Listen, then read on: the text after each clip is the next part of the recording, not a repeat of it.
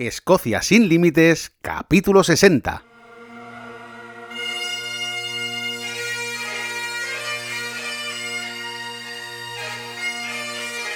Bienvenidos un viernes más a Escocia sin límites, el podcast donde hablamos sobre historia, lugares de interés, rutas y todo lo que necesitáis saber si queréis conocer, venir o volver a estas tierras, porque Escocia es así, Escocia te atrapa.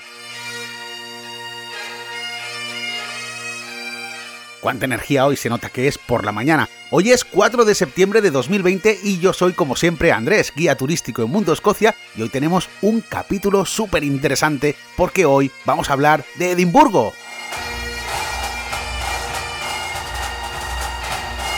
Y voy a bajar revoluciones, si no aquí nos volvemos todos locos hoy.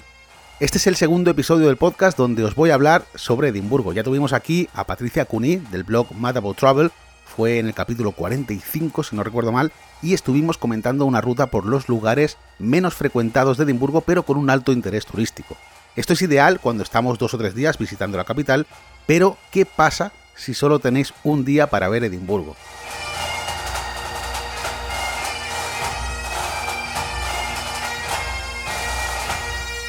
Bueno, pues aquí tengo que deciros que yo no os recomiendo nunca planificar un único día para visitar Edimburgo, y mucho menos si es la primera vez que vienes a Escocia, porque es que se te va a hacer corto.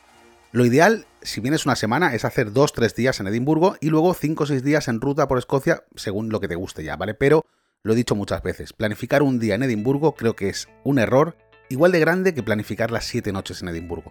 Es decir, si vamos a hacer excursiones de un día pasando nuestro alojamiento en Edimburgo, esto es un error tan grave para mí como planificar un solo día, una sola noche en Edimburgo.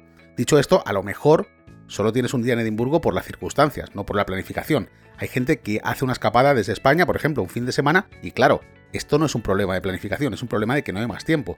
Así que, vamos a ver, ¿cómo plantearíamos un día para visitar lo más importante de la capital de Escocia? ¿Qué haría yo?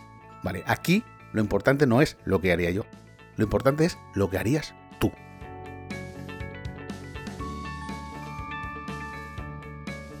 A ver, recuerdo la primera vez que puso un pie en Escocia hace ya 8 años. Es difícil de olvidar la primera vez porque los que habéis venido sabéis de lo que hablo y los que todavía no habéis venido pues ya lo veréis, porque Edimburgo es una de las capitales más bonitas de Europa. Además es sinónimo de cultura por toda la historia que tiene detrás, por la filosofía, por la literatura, incluso por las ciencias, porque las ciencias fueron muy importantes sobre todo en el campo de la medicina en los siglos XVIII y XIX. También es sinónimo de tradiciones, pues los kilts, las gaitas, el haggis a la hora de la gastronomía. Hay muchísimas cosas eh, tradicionales importantes en, Edimburgo que podéis encontrar. También es sinónimo de mitos y leyendas. Esto ya, bueno, fantasmas, ocultismo, misterio. Bueno, Edimburgo es la capital de todo esto, de la parapsicología. También es el origen de Harry Potter. En Edimburgo está el origen de la saga de libros, sobre todo de libros de J.K. Rowling, es por todo esto que Edimburgo te ofrece muchísimas posibilidades turísticas y si solamente tenemos un día, pues hay que optimizar nuestra visita sobre todo a nuestros gustos. Al igual que vamos a entrar en un restaurante que nos atrae por su tipo de cocina, pues debemos adaptar lo que vamos a ver a nuestros gustos personales. Como veis, la oferta es amplia y muy variada. Mirad, hoy en día cuando buscamos información en Internet, sobre todo, pues ya no hablo de Escocia, hablo de cualquier cosa, tenemos multitud de artículos de blogs, en el caso de Escocia son algunos muy buenos, donde podemos encontrar información sobre qué hacer en Edimburgo, qué hacer en Escocia, qué ver, qué comer, qué visitar, qué recorrido hacer, bueno, muchísimas cosas que podéis encontrar. Incluso hay blogs que son tan buenos que tienen más información que la propia página de Visit Scotland, que es la oficial, digamos, a nivel turístico. Todo esto está genial, porque toda esta información pues, te puede ser muy útil en un momento dado, pero todo lo que vais a encontrar en Internet para hacer en Edimburgo en un día se puede resumir en una palabra, solamente en una palabra. Luego lo vemos. bueno, no, no lo vamos a ver luego. Venga, os lo digo ya, porque vais a estar. ¿Qué palabra? ¿Qué palabra es esa, Andrés? Bueno, todo se puede resumir en la palabra pasear.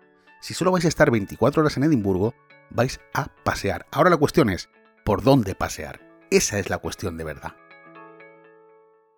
Si recordáis, en otros capítulos de Escocia sin Límites hemos hablado sobre esas tres fases que tiene todo viaje, la planificación, la ejecución y el recuerdo. Si vamos a planificar un día en Edimburgo, tenemos que tener en cuenta varias cosas. Si nunca habéis venido, quiero daros unos consejos, mm, la verdad es que son muy importantes para que vuestra planificación sea óptima de entrada. Por ejemplo, si tenéis pensado recorrer Escocia en coche de alquiler y vais a pasar un tiempo en Edimburgo al principio o al final, da igual, el tiempo que vayáis a estar en Edimburgo, no alquiléis un coche.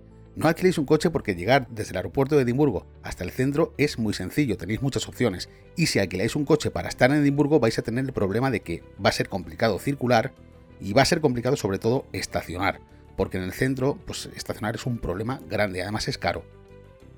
Así que si habéis pensado alquilar un coche para visitar Escocia, perfecto, pero la parte de Edimburgo hacedla paseando o en transporte público, que también es una opción. Todo esto lo comento porque hay operadores aéreos o incluso hay compañías de viajes que directamente te meten en el coche ya directo del primer día hasta el último.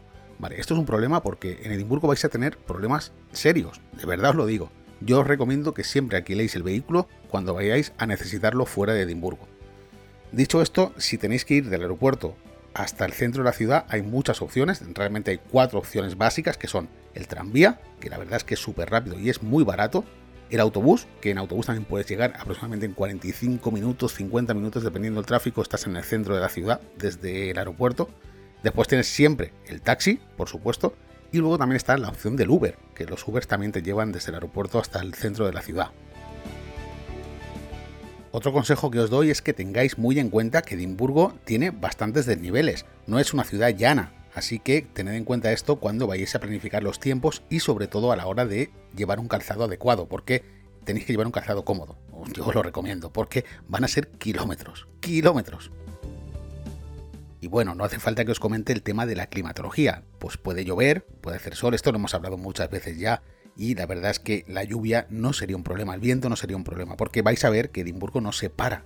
Si llueve, si nieva, si hace viento, Edimburgo sigue y todo sigue porque además vuestras vacaciones también siguen, vuestra estancia también sigue, con lo cual adaptaros a eso porque vais a disfrutarla de cualquier manera. Confiad en mí porque da igual que llueva, da igual que haga sol o da igual que haya niebla, si es bonita de todas maneras. Bueno, ¿y cómo planificamos esta estancia ideal en Escocia, en la capital, en Edimburgo? Esto depende de vosotros. Hay una cosa, mirad, hay muchísimas empresas que se dedican al turismo, muchísimas, y muchísimos blogs y muchísimas cosas. Yo me quiero diferenciar y yo sé que para diferenciarme lo que tengo que hacer es adaptarme a vosotros. La única diferenciación posible en el turismo es la adaptación a vuestros gustos. Hace años visitar una ciudad consistía en seguir una guía, adaptarse a ella y ya está. Hoy las cosas han cambiado y somos nosotros, sois vosotros en realidad, los que cada vez más buscáis hacer un turismo orientado a vuestros gustos.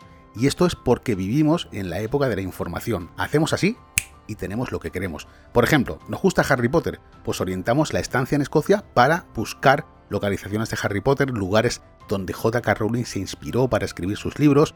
Incluso podemos ir a los lugares esos donde ella escribió el primer libro. ¿Nos gusta Outlander? Lo mismo lo mismo, vamos a buscar localizaciones de grabación enfocadas a ver esos lugares de grabación. ¿Nos gusta el whisky? Lo mismo, orientaremos nuestra estancia al whisky escocés. ¿Nos gusta la historia? Pues también podríamos adaptar nuestra estancia en Edimburgo a visitar el castillo de Edimburgo, el palacio de Holyrood.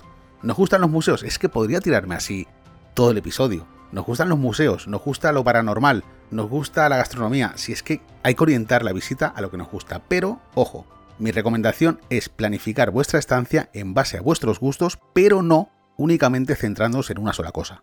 Es decir, vamos a poner el primer ejemplo que hemos puesto. Si eres fan de Harry Potter, mi consejo es que dentro de una visita base orientes tu estancia a Harry Potter, pero sin olvidarte de otras cosas que seguro que aunque a priori no eran tu primera opción, vale, seguro que al final te van a gustar. ¿Cuál sería la visita base esta que comento? Pues para mí, sin duda, sería ver la New Town y la Old Town de Edimburgo, que son las dos partes más céntricas de la ciudad.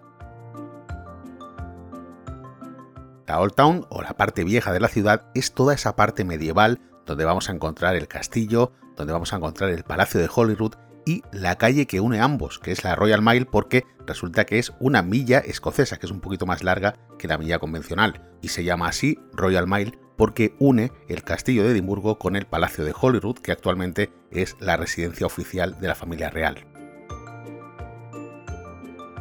Luego, cruzando los jardines de Princess Street o los Princess Street Gardens, está lo que es la parte nueva. Ojo, la parte nueva es de finales del siglo XVIII, cuando se decidió ampliar la ciudad porque había muchísima gente hacinada ya en lo que es la Old Town. Entonces, esta parte nueva de la ciudad, nueva entre comillas, insisto, es interesante de ver porque tiene calles como por ejemplo Princess Street, que es la principal calle comercial de Edimburgo. Después también tiene las paralelas, por ejemplo Rose Street y George Street y Queen Street. Esas tres calles son muy bonitas de ver porque son edificios diferentes, es un estilo georgiano, es un estilo que le gusta mucho a la gente de aquel momento, sobre todo a la gente adinerada, que podría permitirse el lujo de salir de Old Town para cambiar a una, a una vivienda mejor, ¿no? Además las calles son mucho más anchas, eh, esto lo comentamos en el capítulo de arquitectura, si no recuerdo mal, pero bueno, al final Newtown y Old Town, junto con los Princess Street Gardens, yo creo que es la base para montar, digamos, nuestra ruta de un día. E insisto, un día es poco, porque en un día vamos a tener que filtrar muchas cosas, por eso lo ideal es estar más tiempo. Yo sé que soy muy pesado con esto, pero es que es la realidad. Tanto Newtown como Old Town, ambas, fueron declaradas Patrimonio de la Humanidad por la UNESCO en 1995.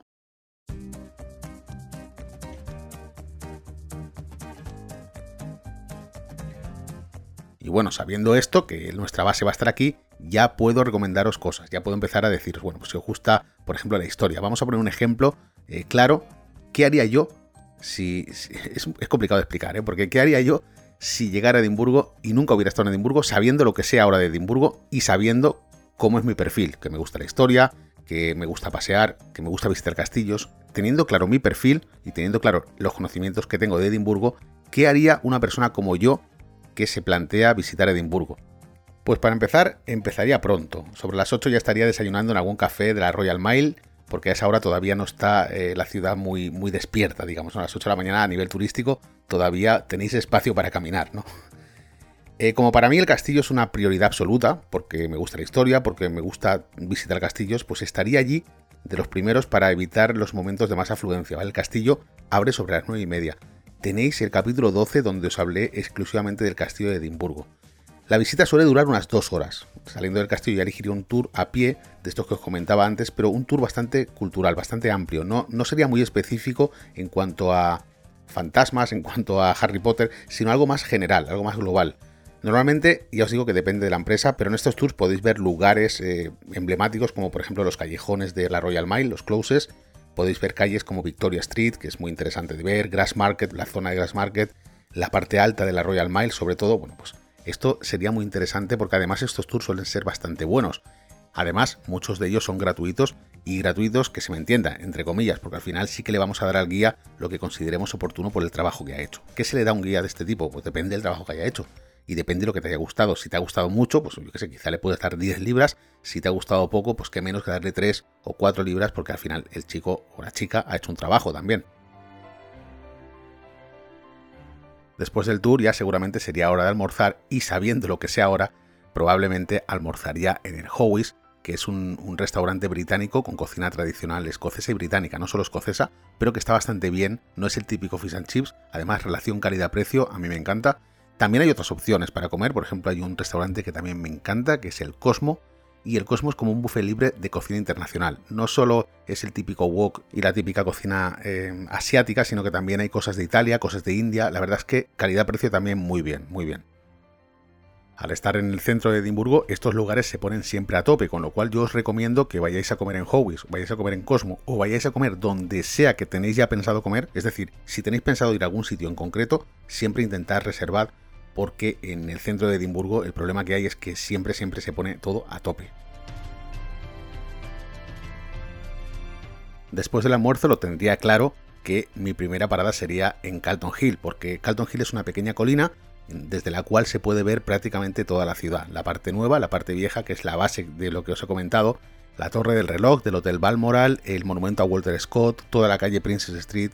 Es una visión, de verdad, no la podéis perder. Calton Hill es quizá eh, la visita más recomendable de la Newtown. Quizá la más recomendable, pero no la única, porque después ya me dedicaría a pasear por la Newtown tranquilamente, es decir, recorrería Princess Street, eh, me acercaría mucho más al monumento a Walter Scott, que es eh, el monumento más alto dedicado a un escritor en el mundo, no solo en, en Reino Unido ni en Escocia, sino en el mundo, y por supuesto pasear por las tiendas de Princess Street, pasear por los pubs y los restaurantes que hay en George Street. Os recomiendo mucho, por ejemplo, The Dome, que es un restaurante que merece la pena simplemente entrar a tomarse un café, porque el edificio por dentro antiguamente era un hospital y es impresionante, porque hay una cúpula enorme, por eso se llama The Dome. También en esa misma calle está el famosísimo Standing Order, que es de la cadena Weatherspoon, que es otro pub muy interesante porque a nivel precios es muy bueno. Además, el edificio antiguamente era un banco, sino también pasear por Rose Street, que es una calle estrecha, con mucho comercio. La verdad es que Newtown es espectacular. A mí seguramente se me iría la tarde paseando por Newtown. Y luego a la hora de cenar, pues también hay muchas opciones. Por ejemplo, en George Street tenéis lo que os he comentado, el Dome, el Standing Order, también tenéis Hard Rock Café. Tenéis un montón de opciones para cenar. Edimburgo lo bueno que tiene es que la oferta gastronómica es amplia. Es decir, si queremos un italiano, encontramos un italiano. Queremos cocina india, encontramos cocina india. No hay ningún problema. No es como después salir por las Highlands, que ahí la cosa ya está más complicada. Vais a tener restaurantes caros, restaurantes medios, restaurantes baratos, McDonald's, eh, pizzerías, eh, un montón de opciones. Con lo cual aquí no voy a entrar en el tema gastronómico porque creo que cada uno ya tiene sus gustos y sabe lo que quiere. Y después de cenar, lo mismo, tenéis varias zonas de ocio nocturno que son interesantes. Por ejemplo, Grass Market es una zona de pubs bastante interesante si queréis ir a tomar una copa. O el mismo George Street, donde os he comentado antes de Dom, allí hay varias discotecas, pubs que también están bien. De hecho, tenéis muchas opciones. Tenéis eh, incluso locales de salsa. Es decir, hay varias opciones en Edimburgo. Edimburgo y Glasgow para estas cosas son lo mejor, ¿vale? Porque si os interesa el ocio nocturno, que no a todo el mundo le interesa, porque hay gente que después de todo el día de andar está cansada y se quiere ir al hotel. Vale, pero si quisierais tomar una copa, yo las zonas que os recomiendo son George Street, Grass Market o Cowgate. Son tres ambientes distintos, por poneros tres ejemplos, pero hay muchísimas más zonas donde podríais ir a ver. Yo siempre insisto, si os gusta esto, siempre buscad la mejor opción que más os interese. Y también, ojo, controlar los horarios, tanto a la hora de almorzar como a la hora de cenar, como a la hora de salir también por estos sitios, porque no suelen cerrar muy tarde. Y bueno, yo creo que con esto podemos dar por concluido el capítulo de hoy. Me vais a decir, bueno, se te ha olvidado un montón de cosas. No se me han olvidado porque Edimburgo tiene ofertas de muchos tipos. No hemos entrado en fantasmas ni en leyendas, entraremos en otros capítulos. No hemos entrado más concretamente en restaurantes, que también entraremos en más capítulos porque Edimburgo da para mucho. Da para mucho, es imposible hacerlo. Yo hoy quería daros esos consejos si solo tenéis 24 horas en Edimburgo. Y además, esto es una serie muy interesante porque en Edimburgo quizá no tanto, porque nadie va a estar un día en Edimburgo, normalmente vamos a estar más días pero sí que va a ser interesante cuando hagamos el de un día en Inverness, o un día en Aberdeen, o un día en Stirling, o un día en Glasgow, porque entonces sí que vais a ver que quizás solo tengáis un día, porque si montáis una ruta de varios días, eh, no vamos a dedicar más de un día, por ejemplo, a Inverness. Entonces este es el principio de una serie de un día en.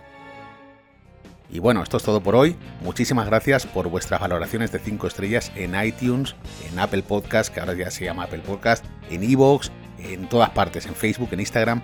Muchísimas gracias de verdad por estar ahí un capítulo más en Escocia sin límites. Si queréis visitar Escocia conmigo, www.mundoscocia.com. Si queréis enviarme alguna pregunta, alguna sugerencia, algo, hace un capítulo de esto, lo que sea, escociasinlímites.com. Y dicho todo esto, solo espero que paséis un buen viernes y un buen fin de semana.